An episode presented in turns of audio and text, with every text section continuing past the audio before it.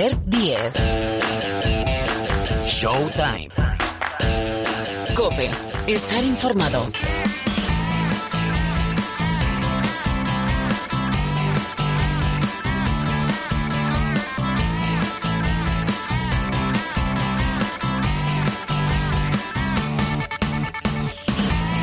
Hola, ¿qué tal? ¿Cómo estáis? Bienvenidos una semana más al Rincón del Baloncesto de la cadena Cope. Esto que aquí empieza se llama Showtime.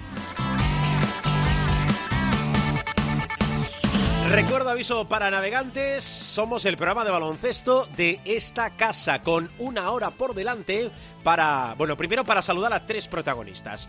Uno de los abuelos de la liga, como es Rafa Martínez, hay nuevo entrenador en el Montaquit Fuenlabrada, Paco García y hay que meterse en el vestuario de nuestras selecciones. Está esperando Silvia Domínguez a las puertas del preolímpico. Y, bueno, vienen eh, Paniagua y Parra, Parra y Paniagua, cargados de noticias con el, vaya homenaje eh, a flor de piel, eh, el homenaje a Kobe Bryant en el Staples, en la que fue su casa durante dos décadas. Después lo comentamos. Y por cierto, a las puertas estamos del cierre del mercado de traspasos en la NBA. Bueno, actualizamos la Liga Femenina Endesa, actualizamos también la Liga Endesa, la masculina, porque queda un partido pendiente.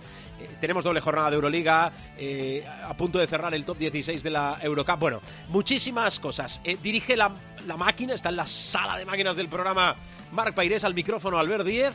Vamos con todo esto y más, ya.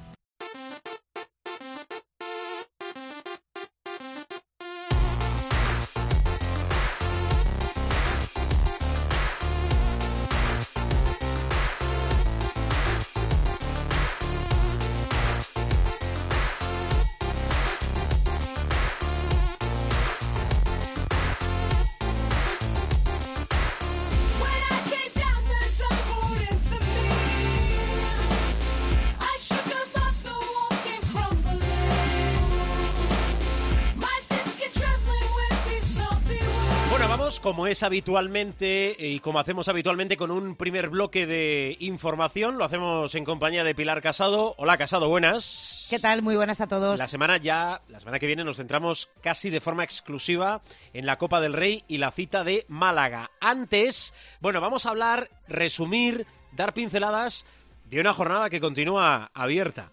Eh, por delante dos protagonistas. Eh, Paco García, nuevo entrenador del Montaquit Fuenlabrada, Rafa Martínez, el eh, jugador del Retabello Bilbao Basket que ha vuelto a la Fonteta y después también una de nuestras internacionales con la selección española que tenemos preolímpico. Pero digo, jornada la número 20, Pilar, donde hemos tenido cambio de líder, bueno, por aquello de que el Barça es líder en solitario, pero sobre todo una jornada que por el parquet del Fernando Martín queda abierta, porque no se ha cerrado el Montaquit fue en la Brada Herbala y Gran Canaria. Sí, así es, queda abierta esta jornada número 20 en la que, como dices, eh, lo más significativo es que hay cambio de líder y esta jornada se queda incompleta después de los problemas con el parque en el Montaquit fue la Brada Herbala y Gran Canaria. Eh, mitad de marzo podría ser la fecha en la que se disputen los casi 15 minutos que restan de disputarse ese partido.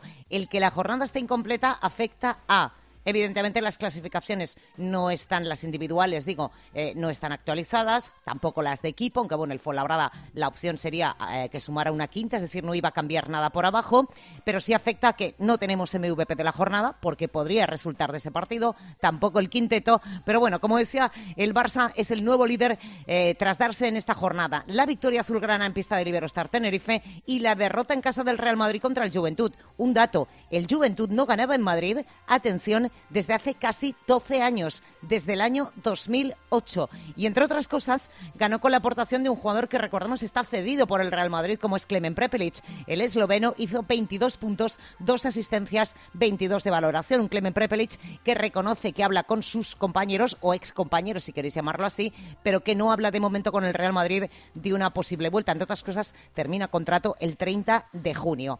En esta semana, y ya va uno más, se asoma este resumen de Ligandesa Marceliño Huertas, que ante uno de sus ex equipos, el Barça, redondeó una cifra fantástica, 2.000 asistencias en la ACB. De hecho, repartió el domingo en eh, Tenerife 11, ni más ni menos ante el Barça. En ese mismo partido, por cierto, se veían las caras dos MVPs, Shermadini y Mirotic.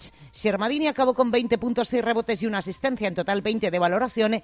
Nikola Mirotic, 18 puntos y 5 rebotes, total 23 de valoración. Una de las cosas que ha sucedido en esta jornada es la sexta victoria del Betis, una victoria que se dio ante el San Pablo Burgos y llamó la atención con los números que ha hecho Pablo Almazán. Hay que decir que firmó un nuevo tope anotador en esta liga andesa, 14 puntos en menos de 17 minutos frente al San Pablo Burgos. Sumó esa sexta victoria en este curso y evidentemente el equipo de Curro Segura respira un poquito más. Tiene una victoria sobre estudiantes y una no sabemos si dos frente al Montaquit Fuenlabrada, depende cómo queden esos 14 minutos. Hay que decir que del descenso no salen, evidentemente, ni Fuenlabrada, que tiene pendientes esos 14, y tampoco estudiantes, que con la incorporación de Javier Zamora empieza a haber brotes verdes, pero al que los últimos cuatro minutos de Andorra le sobraron, porque estaba seis arriba, pidió un tiempo muerto Ivonne Navarro y el Movistar Estudiantes se encajó un 10-0 y terminó perdiendo en la bombonera de Andorra. Hay que hablar una semana más de un triunfo y convincente de Unicaja frente al Quirolbet Basconia 8-2-7-2 con un Jaime Fernández soberbio, 21 puntos, 10 asistencias, 30 de valoración. Los cajistas remontaron en el segundo cuarto y sentenciaron con la ayuda de Baczynski, que anotó 15, y de Guerrero, 15. Este último firmó su mejor partido de la temporada. Hay que decir que Vasconia, eso sí, salvó el básquet a veras entre ambos. Y hay que hablar de una segunda victoria consecutiva después de tres derrotas del Monbus Obradoiro frente al Baxi Manresa, que había encadenado unas cuantas victorias consecutivas, cinco, de hecho se había colocado en la tabla con ocho, y a partir de ahí ha encajado tres derrotas consecutivas. En un partido, por cierto, en el que el tiro exterior de Obradoiro desarrolló la defensa catalana, atención, con 19 triples. Recital de Fletcher Magui, 23 puntos con 7 triples. Brochensky, 19 con 5 triples. McDown, Serapovic y Costas Basiliadis, todos con 2. Además, el serbio Dejan Kravic dominó el juego interior, 14 puntos y 8 rebotes. Insisto, hasta mitad de marzo probablemente no completemos esta jornada 20. Por delante tenemos la 21, jornada previa a esa fase final de la Copa del Rey en Málaga, con 3-3, no van a ser 4, 3 partidos el sábado, 5 el domingo. Seguimos, Showtime, más cosas.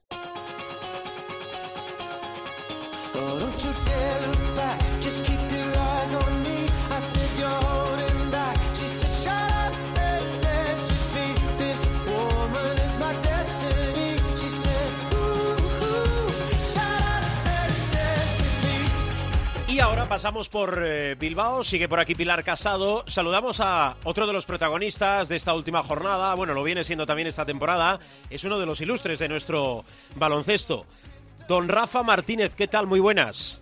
Muy buenas. Bienvenido a Showtime, ¿cómo estás? Bien, bien. Ah, Sí. Preparado ya para arrancar otra semana. ¿Qué- te- no, no te estarás cansando? ¿Te noto así fatig- ¿No te estarás cansando del baloncesto?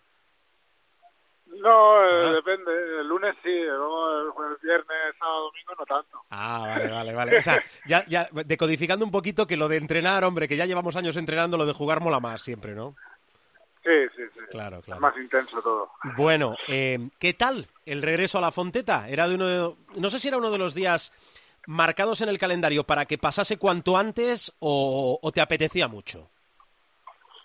Bueno, la gente que me conoce sabe que me cuesta vivir esos momentos, sobre todo me cuesta porque tienes un partido, porque bueno, todo el mundo está pendiente de ti y bueno, son momentos difíciles para concentrarte, pero pero por otra banda, después de, de tantos años, pues volver a mi casa pues eh, era muy especial. Ya, eh, ¿Cómo viviste la, la semana y también las horas antes y, y- y el partido?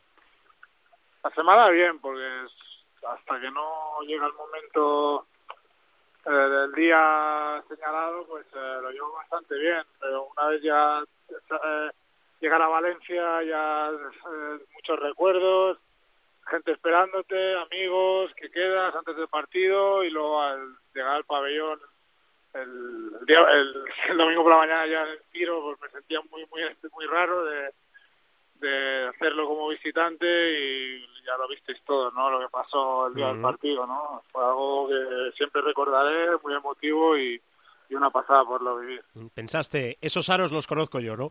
Bueno, Sí, em, nos han cambiado porque ahora son los de Euroliga, pero bueno. Bueno, oye, alguna un poco más complicada. Em, no, no lo digo sobre todo por la salida, pero lo digo en general. ¿Se ha portado Valencia como esperabas contigo? Bueno, incluso más, ¿no? Eh, con- al final, la salida, yo le dije, yo siempre he dicho, ¿no? Que cuando no me no era útil o pensaban que no podía aportar algo, que, que sería el primero de dar un paso al lado, porque no quería estar allí por estar y, y bueno, y todo lo que han hecho por mí, de despedida, el, el día del regreso, sobre todo los aficionados del club, pues es algo que espectacular y, y, y que a poca gente se le hace. Mm, Todo esto respetando, obviamente, a la afición y al club. Es decir, a tu actual afición y a tu actual club, que es el Retabet Bilbao Sí, Basket. sí, sí, yo, a ver, al final eh, yo trabajo aquí, eh, tengo un nuevo club, eh, nuevos compañeros y, y el que me conoce sabe que, que voy a darlo todo por donde por donde estoy. Mm, A veces disparas una de estas que yo voy a hacer ahora y sacas petróleo. eh, porque tienes cuerda para rato o no. Bueno, vivo el día a día. Ay, ay, ay, ay, ay. día a día. No, no, no voy a tomar ninguna decisión hasta que acabe la temporada, porque bueno, a esta altura de mi carrera es normal, ¿no? Que te plantees otras cosas, pero de momento estoy en Bilbao viviendo el día a día, disfrutando de mis compañeros, disfrutando del baloncesto y cuando cuando acabe, pues ya, ya veremos. Pilar, Eh, Rafa, cuando uno tiene de entrenador a un tipo como Alex, que claro, es que lo has tenido, como digo yo, de compañero, amigo, hermano, rival y de todo, eh, cuando lo tienes como entrenador, mm, a uno le sale del alma decirle, va, tío, no me cuentes milongas, que esto no va. Ah, ¿Cómo es una relación no, así? Bueno, un poco extraña, ¿no? Porque sinceramente eh, estoy más cerca de, Javi y Alex, ¿no? Como compañeros de equipo que con los chavales jóvenes que, tengo en el equipo, ¿no? Pero pero Alex me conoce perfectamente, yo conozco a Alex, le tengo mucho respeto, sabe que cómo soy como jugador, cómo, cómo vivo el día a día y, y bueno, lo, lo llevo bien, ¿no? Es como si me entrenase cualquier entrenador, ¿no? Pero tengo la confianza de- y él tiene mi confianza de que yo pueda decirle algo y al revés. Eh, ¿cómo, es, ¿Cómo es lo que se está viviendo en Bilbao eh, de una temporada en la que se regresa de la LEP? Es verdad que, eh, bueno, pues está un año nada más, se vuelve a ascender, que a mí me parece súper importante para recuperar el proyecto de, de Bilbao en, en ACB. Pero claro, eh, uno mira la clasificación y dice, jolín con el recién ascendido. es muy bestia lo que estamos haciendo. Muy, muy bestia porque lo que has dicho, venimos de, de la LEP, eh, todo lo que pasó en el club, eh, no somos el club eh, que, que jugó Euroliga a nivel de presupuesto, que jugó Eurocup, que llegó a finales de Eurocup, somos otro tipo de club con un presupuesto muy bajo, de los más bajos de la categoría, y poder llegar a CB estando sexto, vamos a la Copa del Rey, es de los mejores sueños de nadie de los que estamos aquí lo imaginábamos, ¿no? Así que es momento para disfrutar el día a día de, co- con mis compañeros, con el staff y trabajar y, a partir de ahí pues eh, seguir, la línea que, estamos siguiendo. Sa- Sabemos que es difícil eh, ganar tantos partidos, pero de momento lo estamos consiguiendo. Eh, la próxima semana tenéis una cita importantísima que ilusiona además muchísimo a la afición de Bilbao, que es esa presencia en la Copa. Eh, en la experiencia y el recorrido que tenéis hombres como tú, como Alex, como Javi Salgado, eh, ¿hacen prever que le peguéis un susto al Madrid o no? Bueno, nosotros vamos a intentar todo para, para competir, que es nuestra identidad, ¿no? Luchar y competir todos los partidos. Eh, contra los de Euroliga hemos ganado a todos. No sé si estarán asustados ellos, pero nosotros vamos a seguir nuestro camino, eh, jugar, eh, sabemos a que jugamos, sabemos lo que es un premio para nosotros de ir a la Copa del Rey. Está claro que muchos jugadores pues eh, nunca han jugado y, y bueno, eh, lo más importante para nosotros es lo que te he dicho, eh, mostrar que, que somos un equipo pues que puede plantarle cara a cualquiera. Muy bien. Eh, por cierto, estaba pensando, mientras escuchaba tu respuesta y la pregunta anterior de Pilar, que la Copa del Rey debe ser de lo poquito, por no decir lo único, bueno, la Euroliga tampoco, ¿no? Pero Eurocup, Supercopa de España, Liga CB en el 2017, la Copa Sí. no la has ganado, ¿no? No, llegamos a dos finales y, y las perdimos las dos. ¿Te imaginas dando el petardazo?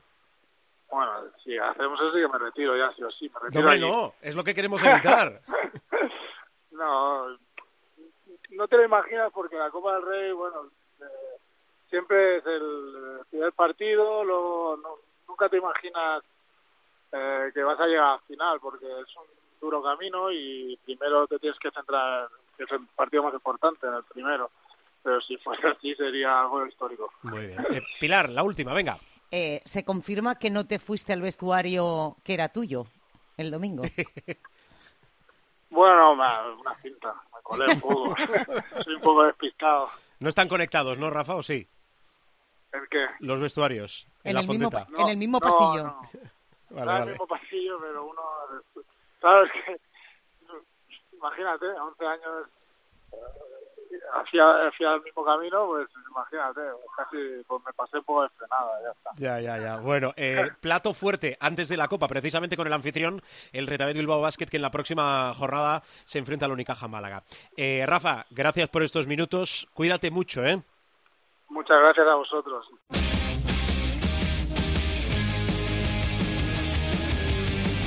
Nos despedimos de Bilbao y de Rafa Martínez y viajamos hasta Madrid, concretamente a Fuenlabrada, porque ¡buf! muchísimos años después vuelve a la élite del baloncesto español a un banquillo de la Liga Endesa Paco García, que toma el relevo de J. Cuspinera al frente del Montaquit Fuenlabrada. Eh, Paco, hola, muy buenas. Hola, buenas tardes. Y bienvenido de nuevo a la Liga Endesa, la máxima categoría del baloncesto español. ¿Te lo pensaste mucho o no? No, la verdad es que no, porque es una oportunidad que llevaba esperando ya hacía tiempo. Es cierto que yo he sido ya primer entrenador en esta liga endesa eh, durante ocho temporadas, más de 200 partidos dirigidos, Sí. no sé cuántos como entrenador ayudante, pero ahora hacía ya mucho tiempo que, que estaba fuera en un periplo de, pues creo que han sido 12 años y sí que tenía ganas de volver y bueno, pues cuando se planteó la opción de Fuenlabrada eh, no tardé mucho en decidirme. También es cierto que si no hubiera tenido la sensación de que de que creo que puedo ayudar a que el equipo se salve, no lo hubiera cogido. ¿eh? Creo Vale. que por mi edad eh, también estoy en disposición de decir si quiero o no quiero entrenar. Vale. eh, oye, ¿cuándo contacta el Fuenlabrada contigo? ¿Quién contacta y cuándo contactan? ¿Cuándo llegan, pues eso, las primeras llamadas? Solo vale decir la verdad, ¿eh? El lunes por la mañana. El lunes por la mañana. Mm. Y, y en esa primera llamada ya pides un tiempo, un margen, necesito, bueno, déjame un tiempo, o ya dices no, sí. lo primero que pregunto es si, si ya es oficial la destitución de mi antecesor. Sí. J. Guspinera tengo un respeto tanto personal como profesional muy grande por él y bueno, es lo primero que pregunto. Creo que por ética debe de ser así y bueno, pues eh, ya cuando me dicen que sí, que, es, eh, que ya han hablado con él y que se va a hacer oficial a lo largo del día, pues Sí. eh, les pido evidentemente pues unos minutos en este caso para tomar una decisión evidentemente por mi profesión yo mi obligación es estar al corriente de, de lo que está pasando y bueno y preparado por si en alguna circunstancia alguno de los equipos que están abajo porque los de arriba evidentemente no te van a llamar pues estar preparado y conocer un poco la situación de plantilla de resultados y de bueno todas las situaciones que pueden ocurrir en los equipos que estaban abajo. Y bueno pues después de hablar con, con José Quintana y con con Ferran López pues eh, en apenas unos minutos eh, decidí que, que sí, que era el momento de volver y que era una opción válida de luchar por la permanencia en una situación complicada, pero que evidentemente, insisto, no me va a llamar el Real Madrid o el Barcelona, me va a llamar el equipo que lógicamente está en la parte baja de la tabla. Para nosotros, eh, y me vas a permitir para romper todavía más el, el hielo, nos va a venir muy bien ese regreso de Paco García. ¿Nos vamos a divertir en los tiempos muertos en algunos, sí o no? no, no lo sé. Bueno, yo intento hacer bien mi trabajo y es un trabajo que, que bueno, pues lo llevo haciendo los últimos 35 años de mi vida. Yo entré a un banquillo ACB como ayudante Mario Pesquera con 18 años. Llevo 35 temporadas consecutivas trabajando. Eh, posiblemente ya no sea el Paco García tan explosivo eh, y tan efervescente de, que, que fue hace años. Bueno, es posiblemente una persona mucho más madura, un entrenador mucho más maduro y bueno, pues aunque que haya reacciones que, que van en la personalidad de cada uno, pero bueno, intento hacer mi trabajo no solo en los tiempos muertos, sino en el día a día o durante el partido. Mm, Después ya no dejan de votar a uno tranquilo en la Liga Endesa, eh, después de lo que pasó el, el fin de semana. Pilar, dale.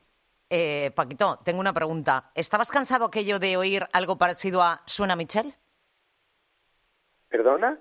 Que si estabas cansado un poco de escuchar aquello de Suena Paco García. Puede ser Paco García. Y no cristalizaba, digo lo del Suena Michel, porque ya sabes que cuando se carga un entrenador en un equipo de fútbol siempre suena Michel. Siempre suena Mitchell, sí, sí, sí, sí. Eh, pues mira, desde que vine de Brasil hace tres años y medio ya, he tenido reunión con cuatro equipos ACB, con cuatro. Y con los cuatro, pues bueno, por unas circunstancias o por otras, pues al final no se ha dado la, la situación de volver a entrenar.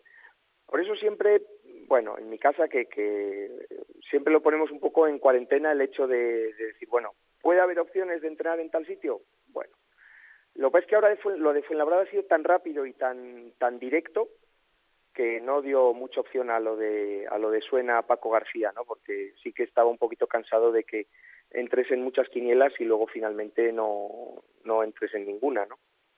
Eh, la situación en el club económicamente, eh, Paco, cualquier aficionado del Montaquit Fuenlabrada lo sabe, es delicada en el sentido no porque se deba, sino porque no hay para eh, fichar muchas cosas.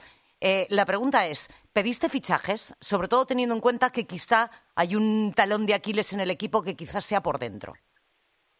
Pues yo creo que todavía está más por fuera, porque a día de hoy, con, con la salida de Rowland, el equipo solamente tiene un base puro, que es Tomás Bellas, un fantástico jugador, un jugador que además me, me gusta muchísimo, pero que le estamos dejando muy solo en esa posición. Entonces, yo creo que todavía más eh, justitos que en las posiciones interiores estamos en la posición de base.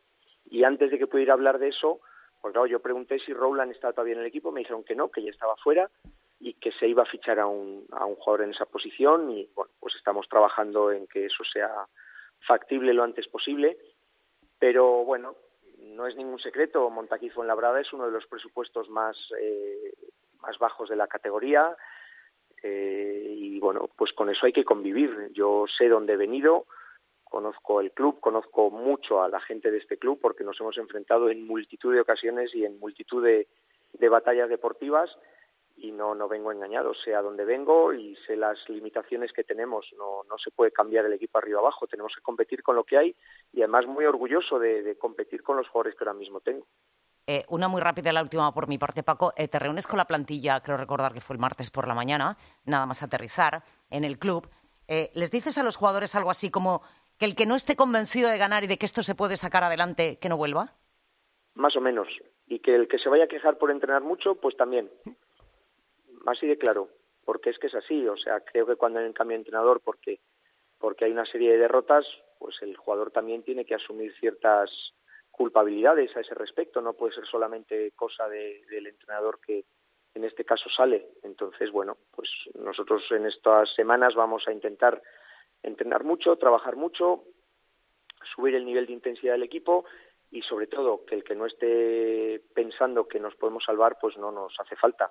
Yo necesito gente convencida de que el trabajo que vamos a hacer nos va a servir para, para salvar la categoría. Queremos seguir un año más en, en la Liga Endesa y para eso vamos a luchar hasta el final porque además si un equipo de Fuenlabrada, en este caso el Montaquí Fuenlabrada, no tiene ese signo de, de identidad, pues, pues apague y vámonos. Entonces, bueno, pues está claro que eso es lo primero que intenté transmitir al equipo. Eh, hablar claro, seguro, como siempre ha sido Paco García, y además te lo agradecemos mucho. Paco, eh, eh, la última, ah, ¿el compromiso es hasta final de temporada? ¿Hay alguna opcional? Ah, ¿Por cuánto has firmado?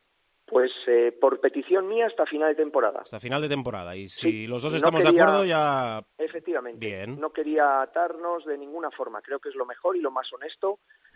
Y así se lo expuse al club. Yo creo que si todo sale bien y estamos contentos las dos partes, no tiene por qué haber nada firmado. Estoy convencido que llegaremos a un acuerdo si, si terminamos la temporada ambas partes contentas. Muy bien. Mm, Creo que es mejor así para todos. Perfecto. Paco, eh, gracias por atendernos. Eh, buen trabajo y suerte, la misma suerte que deseamos al resto de equipos de la Liga Endesa implicados, en este caso, en el objetivo del Montaquit Fuenlabrada, que es mantener la categoría. Un abrazo, Paco. Muchísimas gracias y a vuestra disposición como siempre. ¿Vale? Albert Diez. Showtime. Cope. Estar informado.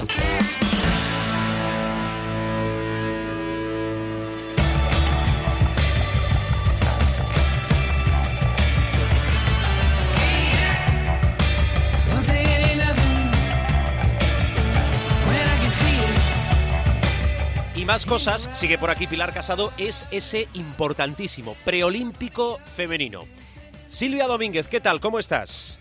Muy bien. Gracias por acompañarnos esta semana en Showtime.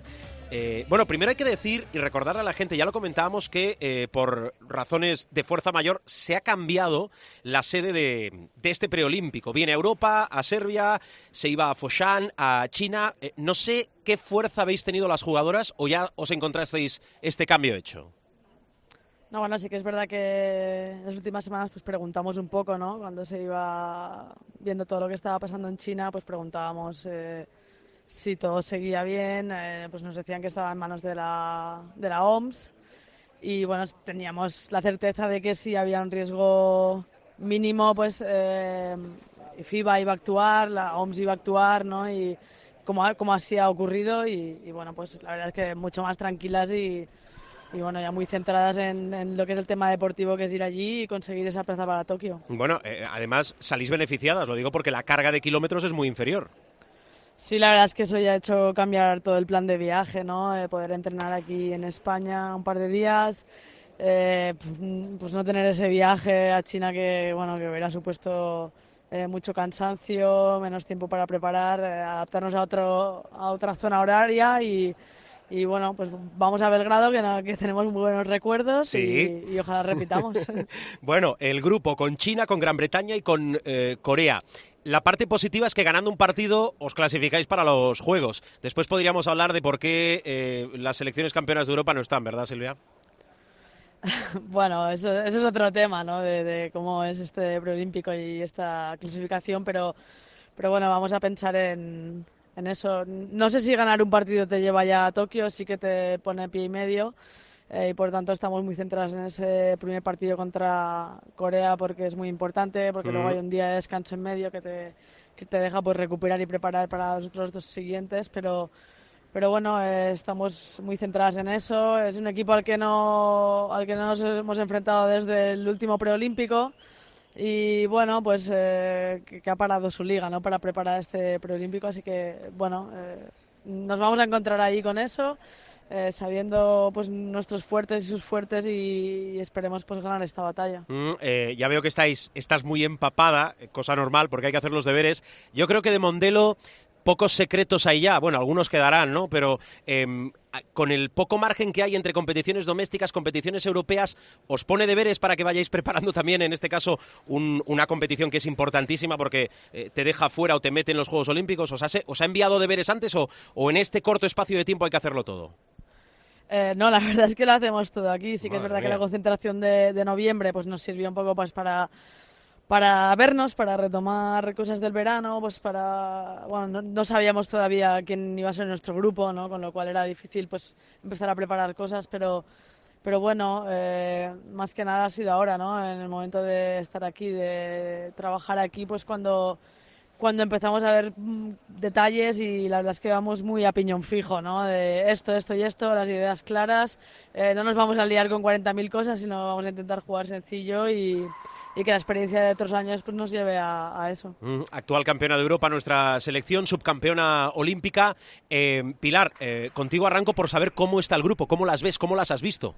La verdad es que las he visto muy poquito, pero sí que he oído parte del entrenamiento que ya te dice mucho y como dice Silvia, si es que hay muchas cosas que ya se han trabajado y esto es un equipo, esto no es una selección, que esa probablemente sea la gran diferencia. La pregunta para Silvia es cómo tapamos los huecos que tenemos dentro, porque Astú no está. Y esa mujer es la vigente MVP de un campeonato de Europa, por ejemplo. Pues mira, eh, yo creo que al final eh, el tema este pues de jugar contra equipos asiáticos, ¿no? Que abren mucho el campo, que son muy tiradoras, que pues Corea la verdad es que no tiene, excepto una jugadora interior que es grande, las demás eh, pues tienen pivots de 1,80, muy móviles que que son tiradoras, entonces, bueno, en ese aspecto pues nos adaptamos bien a eso, incluso podemos llegar a jugar con algún alero de falso 4, eh, pues para, para ajustar, ¿no? En, en esos aspectos. Eh, como siempre, hemos tenido muchas bajas en muchos campeonatos, eh, en el pasado con Sancho, con Alba, eh, ahora con Astu, y siempre ha supuesto un reto y hemos sabido responder ante esto. Y, como decíamos al principio, esto es un equipo eh, y, eso es nuestro fuerte y es lo que, nos, va- nos ha llevado siempre a estar arriba, entonces no, no dependemos de nadie. Silvia, siempre habéis ido pasito a pasito y poco a poco. ¿Cuánta ilusión hace en este grupo eh, ese billete para Tokio? Pues mucho, ¿no? Porque al final es eso que eh, antes el campeón de Europa iba directo, ¿no? A estos juegos, ahora hay que pasar por un preolímpico. Eh, para muchas de nosotras eh, Río fue la primera vez que íbamos a unos juegos. Fue una experiencia increíble y de cuando, en el momento en que se acaba Río 2016 todas tenemos en la mente pues este Tokio 2020, ¿no? Para otras compañeras pues puede, podrían ser sus primeros juegos y siempre supone una ilusión. Y además es siempre un espaldarazo en este país que cuesta remar en, en el básquet femenino. Bueno, sí, ¿no? Porque siempre estamos ahí, llevamos tantos años no estando arriba y, y, bueno, notamos más el apoyo, eh, el reconocimiento, ¿no? Pero, pero bueno, estamos, siempre apartamos todo eso un poco porque al final lo que, lo que queda dentro de este grupo humano, de este grupo de, de, de staff, de jugadoras, de, de federación, todo lo que se consigue año tras año es algo que queda en la memoria y queremos seguir alargándolo. Llegas de dulce, dulcecita, ¿no? Bueno, eh, sí, pues, eh, estamos en un buen momento eh, con el equipo y, y, bueno, pues eh, ojalá pueda trasladarlo también a, a este momento ¿no? en la selección. ¿Te has guardado alguna asistencia para el campeonato no? espero que sí, espero que sí, que, que, que bueno, que tener alguna, alguna por ahí guardadita para mis compañeras. Pues Albert, si Mm. quieres seguir, Eh, sí, eh, ya para, para acabar, porque tem- tiempo tendremos eh, cuando vayan entrando los partidos eh, en este preolímpico también corto para ir viendo cómo entran, que esperemos sea con muy buen pie nuestras chicas. Eh, sobre la competición doméstica, porque de esto venís y a esto volveréis. ¿Por qué se ha descolgado? Ya sé que es una pregunta para las de Girona, Silvia, pero mm, sí que es extraño, ¿no? Que se haya. Hay baches durante la temporada, yo lo entiendo, pero se ha descolgado mucho el Spar City Leaf, ¿no? Porque además creo que la, eh, va a volver con el clásico, la Liga Femenina Andesa, con un Spar City Leaf Unigirona Perfumerías Avenida. Sí, eh, bueno, siempre lo hemos dicho, que al final la competición euro- europea no penaliza, eh, Euroliga es muy exigente, los viajes son exigentes y, y bueno, cuando aparte de todo eso, pues te encuentras en partidos de Liga Nacional contra equipos pues que, bueno, pues eh, equipos como Lugo, Araski, ¿no? Que te ponen las cosas complicadas, eh, es verdad que han tenido cambios en la plantilla en muy poco tiempo, muchos cambios, ¿no? Y adaptarse a eso tampoco es fácil cuando no tienes tiempo para entrenar. Sí que es verdad pues que han sido eh, algunas derrotas consecutivas, ¿no? Y, y- y puede haber sorprendido. Pero bueno, igual que en noviembre nosotros estábamos en un momento así, no de bache, pero que íbamos sacando dos partidos, pero sin brillar mucho, eh, y ahora estamos de dulce. eh, Esto es una competición exigente y puede cambiar eh, igualmente. Y qui- quizás este parón les viene hasta bien, ¿no? Ya, mm, vamos a recordar, Perfumerías Avenida, después de 19 jornadas, líder de la Liga Femenina Andesa, 17-2, victorias, derrotas, con 15 y 4 están Lointec, Guernica, Vizcaya y Spar City Leaf Uni Girona. Silvia, gracias por estos minutos, mucha suerte en ese preolímpico, que vaya bien, gracias. Muchísimas gracias.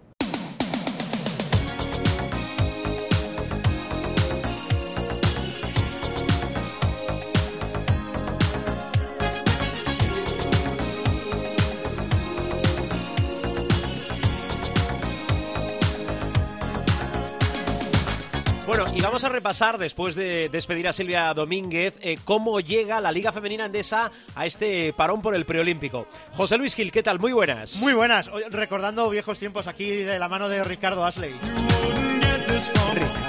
A ver, Era, eh, era un fastidio, tío. ¿por qué? Porque todas las chicas llevaban la foto de Rick Astley Bueno. en las carpetas. Como- Y a todas las mamás le gustaba ese aporte de, Sí. de chico rubito, guapete, sí, con, sí, es- con esa...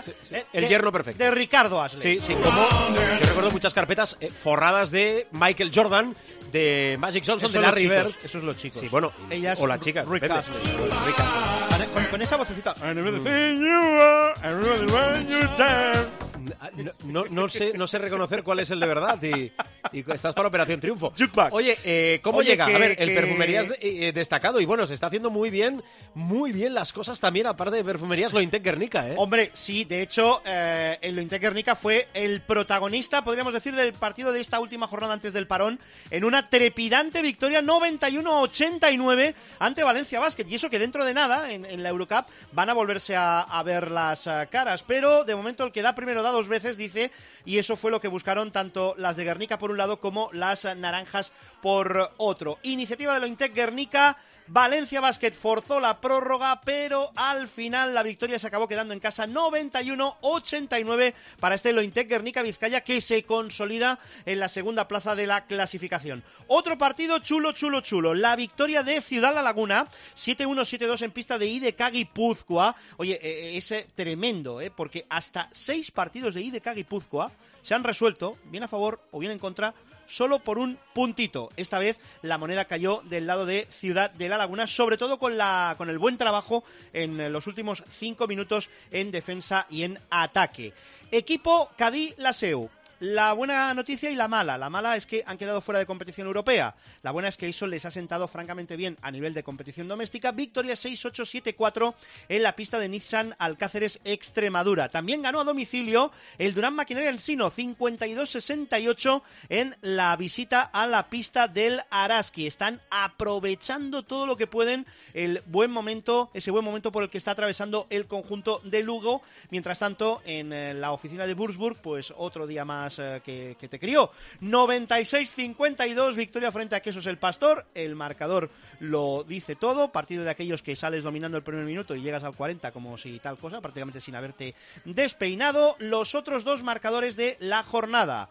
58-51 venció, venció Manfilter Casablanca a embutidos Pajariel Benvibre y los mejores minutos desde su regreso a Girona por parte de Marta Shargay le valieron al conjunto catalán la victoria 57-73 en la pista de Campus Promete. Bien. MVP de la jornada, Nina Milic.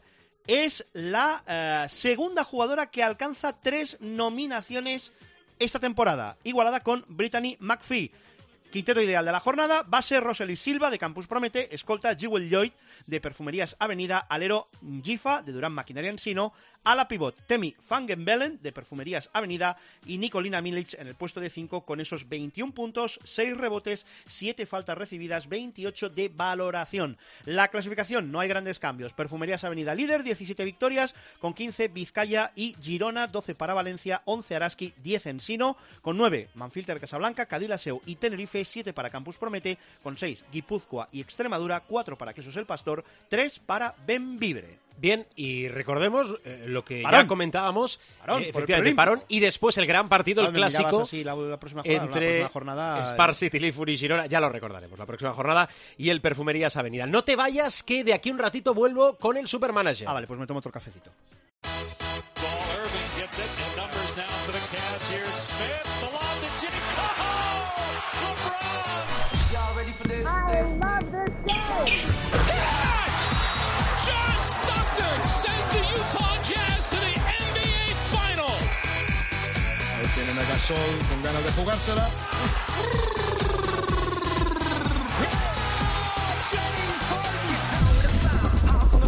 Es momento de hablar de la NBA, bloque dedicado a la NBA con Miguel Ángel Paniagua, profesor, hola. Muy buenas. Y Rubén Parra, Parrita, ¿qué tal? ¿Cómo estás? Hola, ¿cómo estamos? Bueno, bien, bien, podríamos estar mejor, pero no estamos mal. Bueno, os pregunto por, por Kobe y el Staples, es decir, el homenaje que en su casa recibió Kobe Bryant. ¿A la altura de lo que esperabais? ¿Qué sensaciones os deja, profe? Bueno, eh, merecidísimo homenaje, muy sentido, eh, muy, muy bien guionizado, eh, con muy buena liturgia para despedir eh, de alguna manera una leyenda, ¿no? Lo que pasa es que yo creo que esa leyenda está viva y va a estar ahí además con su sus camisetas, en este caso la 8 y la 24, pues ah, de alguna manera extendiendo su manto sobre, sobre los Lakers del futuro, ¿no? Del presente y del futuro. Por lo tanto, yo creo que respondiendo a tu pregunta, la, la ceremonia fue muy acorde con la, con la leyenda que es Kobe y muy sentida y muy, de verdad que eh, fue como muy emotiva y, no solamente para la gente que eh, es de los Lakers, ¿no? sino que yo creo que se sintió a lo largo de, y ancho del mundo. Ayer mismo, no, el, sí, ayer. Ayer vi el último episodio de Saturday Night Live, por ejemplo, el programa cómico que lleva ya 45 años en antena en la NBC. Y la mayoría de, tanto el invitado como el cantante, como los, los el elenco habitual, llevaban, en la mayoría de los casos, algún motivo de recuerdo a Kobe. O sea, tal es su, su trascendencia. Mm, Yo estoy de acuerdo, ¿eh? muy buena puesta en escena, buena reacción con el margen de cuatro o cinco días tras la eh, muerte de Kobe y con el partido aplazado en el Staples. A ver, tu opinión, Parra, y aprovecho ya para que eh, nos comentes, porque en el horizonte más cercano tenemos el All-Star y hay cambios precisamente para recordar a Kobe. A ver. A mí me pareció maravilloso. Eh, yo esperaba que fuera emotivo, pero guau, sobrepasó todo, todas mis expectativas. Yo lo del parche de- con la K y la B lo esperaba, al estilo de lo que hicieron cuando se murió el doctor Bass, el, el propietario del equipo. Lo de que la pista pusieran un 24 y un 8 también lo esperaba, pero toda la liturgia es que fue maravillosa de principio a fin, desde lo de colocar eh, medio pabellón con camisetas con el 8 y otro medio pabellón con camisetas con el 24 en todos los asientos para que todos los espectadores tuvieran una camiseta de Kobe y luego todo, o sea, desde que empezó a cantar User hasta, hasta el final, o sea, fue, fue simplemente eh, maravilloso. Y la guinda, o sea, el, mayor homenaje de todo yo creo que lo hizo Lillard que le hizo el homenaje a Kobe eh, que se le debe hacer, que es en la cancha, que se cascó un partidazo eh, de escándalo. O sea, eh, acabó con, con 49 puntos, eh, 10 rebotes, eh, 9 rebotes, 10 asistencias, o sea, partidazo brutal de, de Lillard. Y, y- luego me queda la, la sensación de que LeBron dejó eh, una frase que le va, que le, va, le va a perseguir para toda la vida. O sea, el no forgotten, eh, yo creo que eso va a ser un hashtag que va, va a perseguir a, a LeBron hasta, hasta que se retire. Sí, señor. Y lo que te apuntaba antes, eh, el All-Star, los cambios, eh, sobre todo para recordar a Kobe. A mí lo de las camisetas me parece bien, que un equipo luzca el 2 y en honor a Gigi y otro el 24, uno Sí. de, los, de los dos equipos, eh, el equipo de Team LeBron y el equipo de, de Team Giannis. Luego lo del cambio de formato a mí me parece un poco porro, ya lo comentamos el otro día de Americans. Eh, lo que se va a hacer es que los cuartos, eh, los tres primeros se juegan de manera individual, con marcador de 0-0 en 12 minutos. Eh, el que gane se lleva 100.000 dólares eh, para las causas benéficas que hayan elegido cada uno. Y luego se hace el sumatorio de los tres cuartos. Y si, por ejemplo, acaban eh, 195 para el equipo de LeBron James, pues eh, en el último cuarto el equipo de LeBron tendría que meter 24 puntos para ganar, o sea, llegar a 124.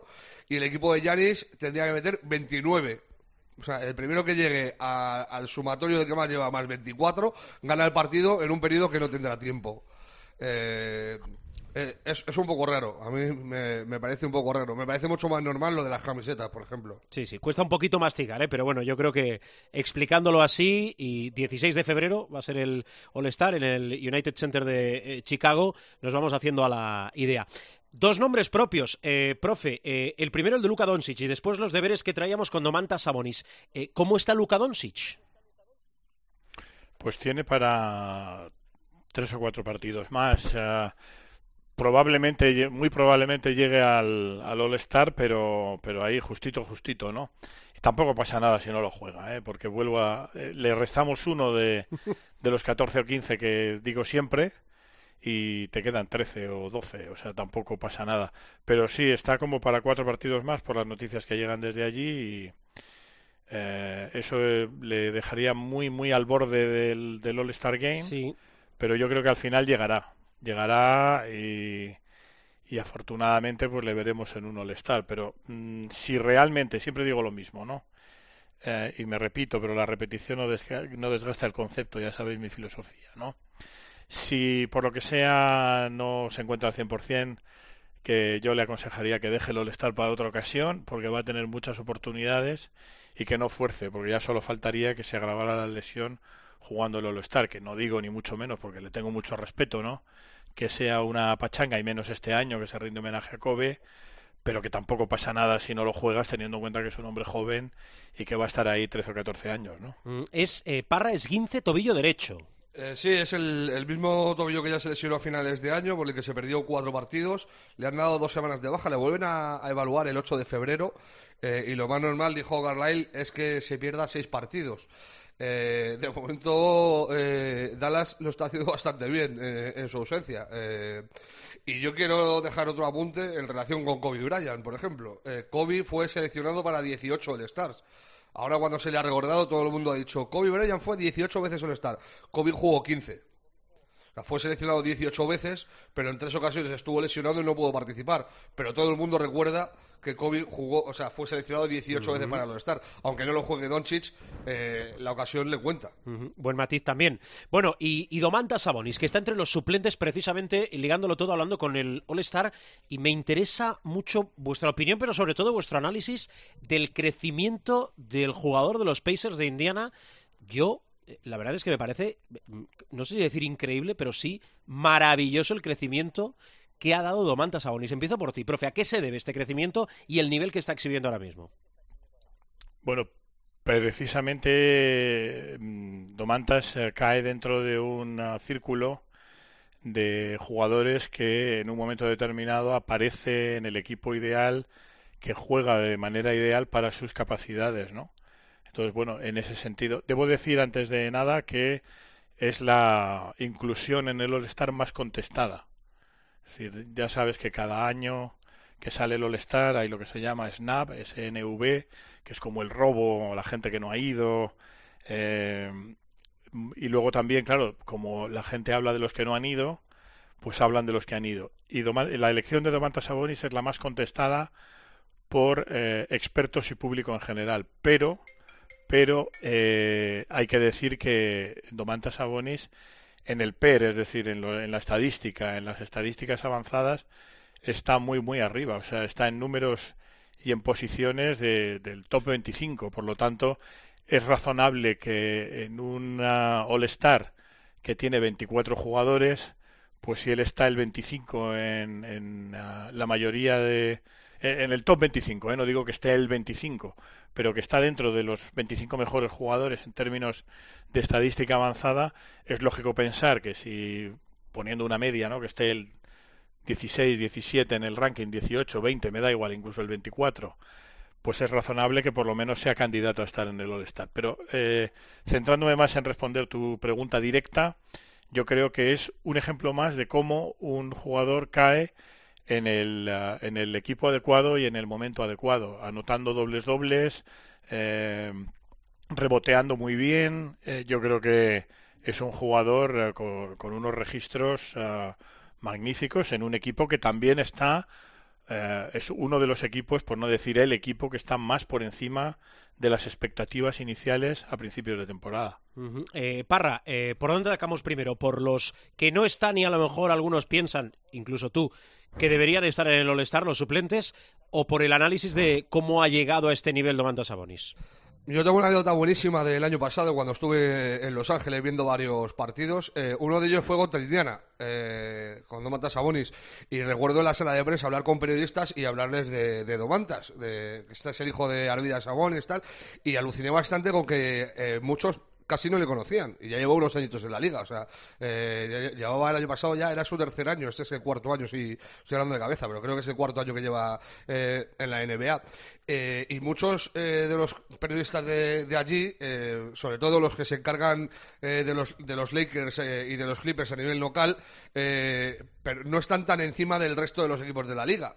Y a lo mejor, pues, un jugador como Domantas, que por aquellos entonces sería el tercero o el cuarto de, de Indiana, no le llevaba mucho la atención. Y recuerdo que me vino un compañero, no voy a decir el nombre por no decirle que no sabía que era Domantas, y me dijo, oye, tenías razón, el chaval este es un figura. Dice, yo no me había fijado nunca en él. Dice, pero tienes razón, mirando la estadística, promedia casi doble-doble toda la temporada. El año pasado acabó con, con 14 puntos y, y 9,3 rebotes por partido. Este año está por encima del doble-doble. Eh, y me dijo, dice, la verdad que tiene una pinta el chaval. eh, dice, y, y luego pensándolo, dice, tiene cosillas de su padre, de la forma en que maneja la bola con, una mano, de tal, y que a mí es verdad que también me lo recuerda. Para mí es muy merecido, pri- principalmente porque mucho de lo que Indiana ha logrado este año ha sido por él y por Brogdon. eh, y están haciendo un temporadón fuera de toda duda. Eh, yo, yo estoy con el profe. Eh, diría que con, Miami eh, y con el, último, el rush final que está haciendo Memphis, son las grandes sorpresas de lo que va de temporada. Y me parece muy merecido. Ahora bien, pasa lo de siempre. ¿Qué se premia? ¿La trayectoria de un equipo, eh, a los jugadores que tienen a su equipo arriba o las eh, actuaciones individuales? ¿Cómo es posible que, por ejemplo, Bradley Bill, que es el cuarto anotador de la liga y promedia casi 30 puntos por partido, no esté? Pues no está porque Washington está haciendo una campaña lamentable. Eh, yo, lo comprendo, o sea, si hubieran metido a Bill tampoco me extrañaría, pero a mí no me parece injusto que esté Domantas Sabonis. ¿Por qué no está Devin Booker? Por- Porque por, por, se de lo mismo. O sea, eh, por méritos de, Booker a lo mejor lo merecería, pero es que la trayectoria de Phoenix es tan sumamente irregular que, si le tienes que poner a premiar, yo por ejemplo, eh, a mí me, me, me chirría más que no esté eh, Ja- Ja Morant, eh, por lo que está haciendo con Memphis, que a lo mejor Booker con el equipo que tiene en Phoenix y dónde está Phoenix. Ya, entiendo. Eh, a ver, del eh, mercado, del mercado de traspasos. Profe, eh, operaciones que se puedan hacer, algo que te llame la atención. Bueno, de momento, eh, como es habitual, el domingo de la Super Bowl, eh, los general managers se toman el día con calma. El lunes hay resaca y es hoy el día, hoy, eh, mientras estamos grabando, ¿no? Martes 4 de febrero a las 6 de la tarde, hora europea, desde la Europa Central, eh, es cuando se empiezan a gestar las operaciones, ¿no? Eh, no hay ninguna hecha, porque ya hemos explicado muchas veces, tanto para el oyente avezado como para el que se acerca, no te digo por primera vez, pero que está menos acostumbrado a esto de los traspasos, que los traspasos no son tan lineales ni mucho menos como en el fútbol FIFA en Europa, donde hay traspasos, es decir, eh, tú traspasas a un jugador, eh, el chico este, el delantero que ha mandado el Barça a la Roma, pues eso es un, una cesión, un traspaso y eso es muy directo aquí. Tiene que cuadrar el debe con el haber, eh, tienen que cuadrar los salarios, si no compensarlo con primeras rondas y tal. Lo que sí te puedo decir son los nombres que más suenan para ser traspasados y son eh, contados con los dedos de una mano, pero luego puede haber más, claro, involucrados. El primero es eh, D'Angelo Russell. ¿Por qué? Pues porque los Golden State Warriors entendieron en su momento que era un buen fichaje para eh, mantener al equipo en la lucha por los playoffs y a ver qué pasaba, pero al irse la temporada al garete, pues D'Angelo Russell es prescindible y lo que quieren es acumular o bien jugadores de otro nivel o sobre todo rondas de draft que les permitan ah, jugar con ellas de cara al, al futuro inmediato cuando ya estén los tres amigos, ah, tanto Curry como, como ah, Thompson, ah, pues ya estén preparados para jugar, ¿no? Otro de los nombres que suena mucho como traspaso es ah, Drew Holiday de los New Orleans Pelicans, mm, que se puede hacer, ¿eh? O sea, es un, un- muy factible. Sion Williamson, yo creo que ahí tiene que tiene cosas que decir, pero si Sion Williamson ya se ha recuperado y tal, Drew Holiday, que es un grandísimo jugador, eh, Nueva Orleans va a ponerle en el mercado a cambio de también jugadores importantes. Y luego pues hay una, una, una idea de que Filadelfia tiene que hacer algo en el mercado, pero me es muy difícil leer lo que pueden hacer.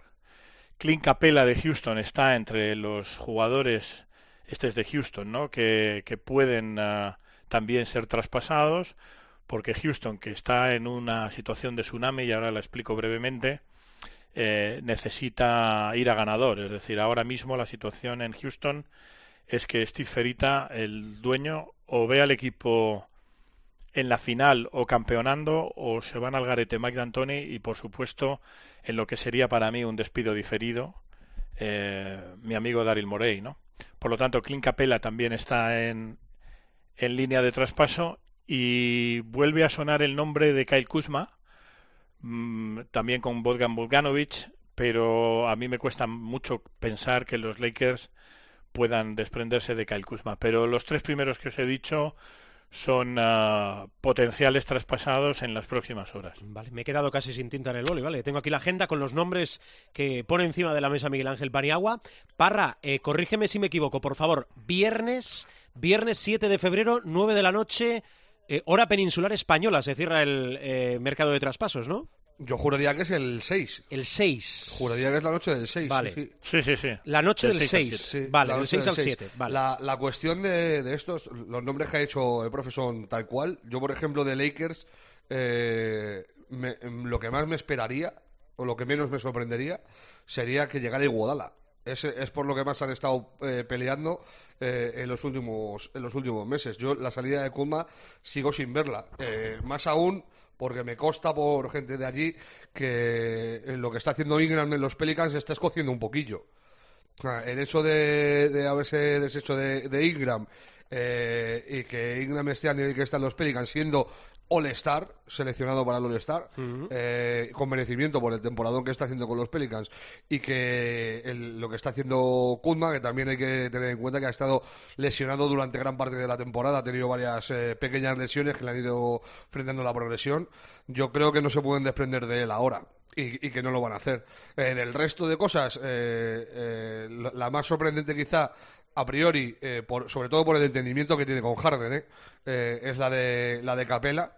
Eh, y el resto pues, es que se, se acerca el plazo para cerrar eh, la historia y todos los equipos quieren eh, esa pequeña mejora que les empuje aún más a subir eh, posiciones en la liga regular y sobre todo de cara a playoff. Muy bien, pues dicho queda. Em, profe, ¿me Oye, algo? Alberto, una Sí. cosita, sí, no, nada, muy rápido. Eh, eh, lo dijimos hace semanas y tampoco es cuestión de ponerse chulo aquí, con, eh, porque nosotros no lo somos, ¿no? Esto es un trabajo colectivo, pero dijimos que Nueva York iba a, a quitarse gente de en medio, sobre todo de las oficinas. Y ayer ya le dijeron a Steve Mills que vaya preparando la maleta porque en las próximas horas, si no ya, eh, se va se va de los New York Knicks como presidente. También dijimos que eh, el ah, objeto de deseo de- del patrón de los Knicks, de James Dolan, era Masai Ujiri. Le van a hacer una oferta, según me han dicho, mareante. Mareante estaríamos hablando entre 16 y 20 millones de dólares por temporada. Es decir, estamos hablando de un jugador NBA de alto nivel. Claro, claro. Pero, pero los Knicks consideran que o necesitan un perfil como el de Masai Ujiri, que bueno, lo que ha hecho y lo que está haciendo, vamos, porque es presente continuo, ¿no? Lo que está haciendo en los Raptors es ah, maravilloso y más teniendo en cuenta que también era un equipo que no se esperaba que estuviera como está, ¿no? Por lo tanto, si no ha sucedido mientras estamos hablando, va a suceder en las próximas horas, porque ayer ya se lo comunicaron, es decir, que hoy eh, los Knicks iban a hacer público que eh, Steve Mills deja de ser presidente de los Knicks.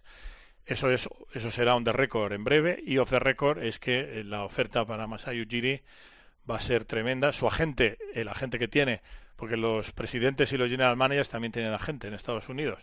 Eh, su oficina de representación, mejor dicho, porque tiene varios agentes. Eh, hablan de eso, de una oferta mareante y que James Dolan, que tiene el dinero por castigo, recordemos que es heredero de una fortuna mil millonaria, pues eh, le va a hacer una oferta para que reconduzca a los Knicks, que es, te, te advierto, os advierto y, y convendréis conmigo que es la tarea de Sísifo, es decir, reconducir los Knicks es ah, casi un castigo divino, ¿no? Pero bueno, oye, si si uh, Ujiri, que tiene contrato hasta 2021, por cierto, es decir, tendría que haber un entendimiento. Claro. y ahí también se habla de que podíamos estar asistiendo a una situación muy curiosa y es que los Toronto Raptors, en el caso de que Ujiri ceda, que si, si cede a las tentaciones será por dinero, pues podría haber un traspaso de jugadores o, o de ronda de draft a cambio del general manager, o sea, a cambio del, del presidente de baloncesto, del general manager, por así decirlo, que es como decir que si Verdi Pérez del Herbalife Gran Canaria ficha por el Baxi Manresa, habría un traspaso de jugadores o, o de juveniles o de juniors eh, del Manresa al, al Gran Canaria. O sea, es algo impensable en el baloncesto europeo, ¿no? Pero bueno, quería contar esto porque primero la noticia es inminente y la dijimos hace semanas y ahí está la hemeroteca y por la peculiaridad que tiene en dos vertientes, ¿no? Una, que el contratazo que le van a ofrecer a Masai Ujiri y luego que Toronto eh, también se dice eh, que puede pedir un traspaso y ese traspaso en la NBA ya lo hemos explicado muchas veces no es ni por dinero ni nada sino que podrían pedir opciones de draft que tienen los Knicks unas cuantas o bien jugadores Bueno, bueno. Informa Miguel Ángel Paniagua. Por Dime, cierto, Parra. vergonzoso lo de los Knicks del otro día. Que aún llorando la muerte de Kobe, eh, monta una tangana lamentable contra Memphis. Eh, Elfrid Payton le mete un viaje a, a Crowder en una jugada dantesca, eh, un saque de fondo en que Elfrid Payton está mirando a su primo en la grada. Eh, eh, Jay Crowder roba el saque de fondo, está 18 arriba eh, Memphis a 50 segundos de final y se va a la línea del triple para lanzar un triple, lo toma como un vacile Peyton y, le- y lo empotra contra la grada, que afortunadamente la primera fila de, de espectadores estaba ya vacía porque se habían ido y se montó un tanganón eh, que fue lamentable, ya te digo, eh, aún eh, llorando la, la muerte de, de Kobe Bryant, que pasara eso, en un pabellón en el que, por cierto, noche sí, noche también, se le grita a- al propietario que venda el equipo. Bueno, sí, sí, sí. Y de hecho, perdona, No, de hecho, según gritaba la gente, el propietario, que es un imbécil, lo hemos dicho muchas veces, eh, señaló a un chaval adolescente y pidió a seguridad que, lo, qui- que se lo llevaran. Y se lo llevaron, de hecho, es decir, le echaron de, de la cancha. Luego la madre del chaval ha dicho que James Dolan la llamó personalmente para, telefónicamente, para pedir disculpas y tal, pero eso nos da una idea de lo, como diría Rubén, de lo zumbado que está este señor, porque puede tener y tiene de hecho muchísimo dinero, pero claro, que a ti te canten, eh, vende el equipo, vende el equipo, eh, pues, pues eh, va con el cargo, ¿no? Pero ya que señales a un chaval adolescente que creo que tiene 15 años y digas a los de seguridad que los remuevan de allí, es verdad que el chico ha dicho que no le hicieron daño ni nada, pero claro, imagínate un chaval de 15 años, fan de los Knicks, que se deja llevar por el canto general allí de vende el equipo, vende el equipo y de repente le vienen dos tíos como yo o más altos y más cuadrados que yo eh, y le dicen, "Ah, chaval, acompáñanos que te vamos a escoltar hasta la salida, ¿sabes? Es una, eh, lo, de, lo de Nueva York es de un surrealismo Es- es el esperpento. digno de El- película. Sí, Sí, y- sí, y- sí. y iba a añadir que a- al final, si la reconstrucción tiene que empezar por eh, deshacerte del presidente, y también te digo, eh, para Ujiri, eh, es un reto. Revivir a un muerto es un reto. Si lo consigue. No hay dinero. No hay dinero, ¿no? No, es No hay un dinero. reto, es, No hay el dinero. es el reto. El reto, ¿no? El reto. O sea, si Es que no hay si dinero. Lo saca es de estatua. Si Esto es de revive estatua. a, lo- a los Knicks es para que le pongan una estatua al lado del Madison. ¿no? Bueno, también te digo. No, no, hombre, es para... Los 20 no. millones se quedan en calderilla, claro, Claro, pero claro. A yo- ver lo que quiere decir yo revivirlo, siempre claro, también, pero bueno. Claro, yo siempre digo lo mismo, ¿no? Y se lo he dicho muchas veces a jugadores y a entrenadores en situaciones como esta, ¿no? Donde a lo mejor a un, sobre todo a entrenadores, ¿no? Le han pedido, oye, pues mira, el equipo va 0-16 en la liga italiana y queremos a tu entrenador para que eh, reflote al equipo, ¿no? Pues, oye, eh, si en los ah, Toronto Raptors está ganando, como me consta, 6 millones y medio más bonus, eh, 6 millones y medio de dólares más bonus, dependiendo de la performance de la actuación del equipo, pues sí, hombre, es verdad que el triple, eh, hay una regla no escrita en Estados Unidos que eh, empresarial que por el doble de lo que ganas te tienes que ir sí o sí, no te lo piensas. Pero claro, depende de dónde vayas, es decir, si vas al infierno, pues no, a lo mejor te lo tienes que pensar, ¿no? Y yo de verdad, si tuviera algo que decir a Masai Ujiri desde el punto de vista de asesoría, le diría, mira, quédate en Toronto, que te van a hacer una estatua sí o sí, y no te metas donde este tío, claro, porque es que tu jefe al final, por mucho que te pague, va a ser un tío que señala a un adolescente porque está gritando, pero él no, o sea, él- el chaval solo no. Cientos, como decía Rubén Parra, ¿no?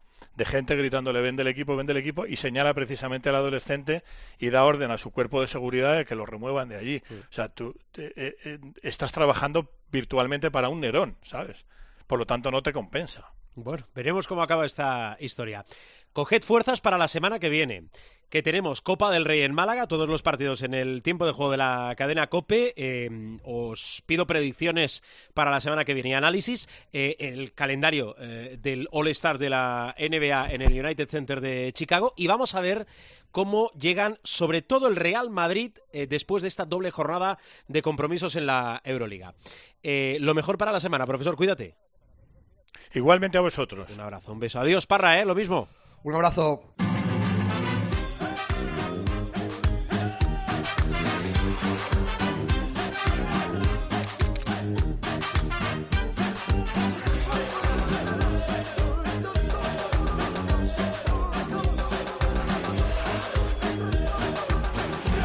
Interesante lo de Nueva York, lo de los Knicks. Eh, vuelve José Luis Gil porque hemos de repasar el Supermanager. Eh, Gil, eh, muy buenas de nuevo. Muy buenas. A ver, eh, ganador, ganadora de la jornada. Está en suspenso. Correcto, porque tenemos el Montaquit Fuenlabrada, Herbalife Gran Canaria. Tenemos pendiente. un problema en el suelo. Con lo cual, hasta aquí, hasta aquí. A ver, eh, No, hombre, pero escúchame, hay, hay Sí. algo aquí que no, que no, porque me ponen el 21 en la clasificación de la jornada. no, pero voy a hacer una pregunta. ¿Qué pasa? Eh, es decir, hemos de esperar hasta que se juegue. Correcto, hasta que se acabe ese partido, Bah. con lo cual, claro, es que yo ahora, por ejemplo, no sé cuántos managers de nuestra Claro. liga privada tenían jugadores de Fuenlabrada y o eh, Gran Canaria. Tenéis que cual- esperar. Nos ha dicho Claro. eh, Paco García que apunta a- al mes de marzo, principios del mes de marzo, que se juegue este Herbalife eh, Montaquit, este Montaquit Herbalife. Lo que sí podemos decir, también de manera provisional, Sí. es que sigue al comando de la general Lucas y Ainhoa. Perfecto. Eso sí lo podemos Que es de decir. Valencia, ¿no? Sí, señor. Estaban ahí apretando. Y lo que sí podemos Sí. decir es que como no llevamos jugadores ni de Fuenlabrada ni de Gran Canaria, No nos, nos vamos a quedar con 145,80. Eso ya, aunque me pongan el Eso lo hemos 0-0... guardado para el final, que era la peor 145 noticia para tapar un poquito todo. No, con Vale, 80. bien, Sí. bien, bien. Eh, atención. sí. Muy gallitos esta a veces, sí. Esta semana, Sí, sí. tres cambios, Sí. más mm, quitar, si queréis, los jugadores de Iberostar Tenerife Que y tienen Intercontinental, Murcia. correcto. Correcto, sin que ello consuma ah, cambios. Me he molestado en hacer el ranking quitando a los jugadores de estos equipos de los mejores bases, los mejores aleros y los mejores pibos. ¡Qué bueno! Porque, por ejemplo, en Gran Canaria, oye, perdemos un tridente que no está nada mal. Habrá muchos equipos que lleven a Marceliño Huertas, más Dani Díez, más George Sermadini. Ujú. Claro, los tres van fuera. Bueno, insisto, si queréis, van fuera, porque si no, os van a sumar cero. Bueno, bases quitando eh, a, a estos jugadores Sí. de eh, Fuenlabrada y de Gran Canaria y teniendo en cuenta los baremos muy propios de las tablas de Gil. Las tablas Adelante, de Gil tienen en cuenta las cinco últimas jornadas y el global de la competición. Bien. Bases. Del 3 al 1, Clevin Hanna, Facundo Campazzo y Tony Grouten. Oh. Aleros. Del 4 al 1, Butell, Enis, Gavidek y Clemen Prepelic. Cuña de la misma madera. Pivots. Sí. Costello, Kravitz, Schengelia y tu ahijado y tu protegido Nico Mirotic. Con lo cual, llevábamos Yul Hanna Huertas, Prepelic, Butell, Shields, San Emeterio, que era el arma secreta que no ha funcionado de esta, de esta jornada. No pasa nada. Tavares, que tampoco ha funcionado, Schengelia, Aaron White y Georgi Shermadini. ¿Cómo queda el equipo? Bases, Ferran Basas, Clevin Hanna y Tony Grouten. Vamos a ver a El nuevo nos- jugador del, eh, del Juventud de Badalona. Vamos a ver a dónde Sí. nos lleva Tony Grouten. Perfecto. Aleros, A ver qué camino escribe. Sí. Dylan Ennis, Shavon Shields, Axel Butell, después soy el de los chistes malos, y Clemen Prepelic. Y pivots, como nos queda la pinturita, aguanta Tavares por lo de las banderas, que Sí. ya vamos al filo, al límite de banderitas, aguanta Schengelia, Nico Mirotic y Dejan Kravitz. Así está el Super Manager. Eh, gracias, Gil. A vosotros.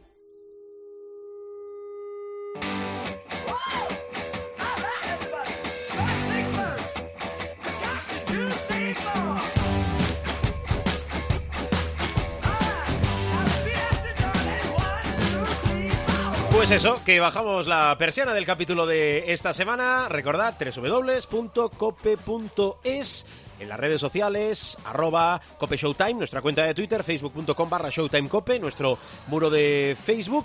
Y podéis escucharnos, descargarnos siempre, siempre que queráis. Odiarnos, cuando- amarnos. Hola Gil, muy buenas de nuevo. Cuando queráis. La semana que viene, especial guía de bolsillo de Showtime para la Copa del Rey 2020 en Málaga. Y cuando el entrenador os diga una cosa en el descanso, tenedla en cuenta y hacerle caso, puñetas. Recordad que el programa no se hace responsable de las opiniones vertidas por sus colaboradores. ¡Feliz semana! ¡Adiós!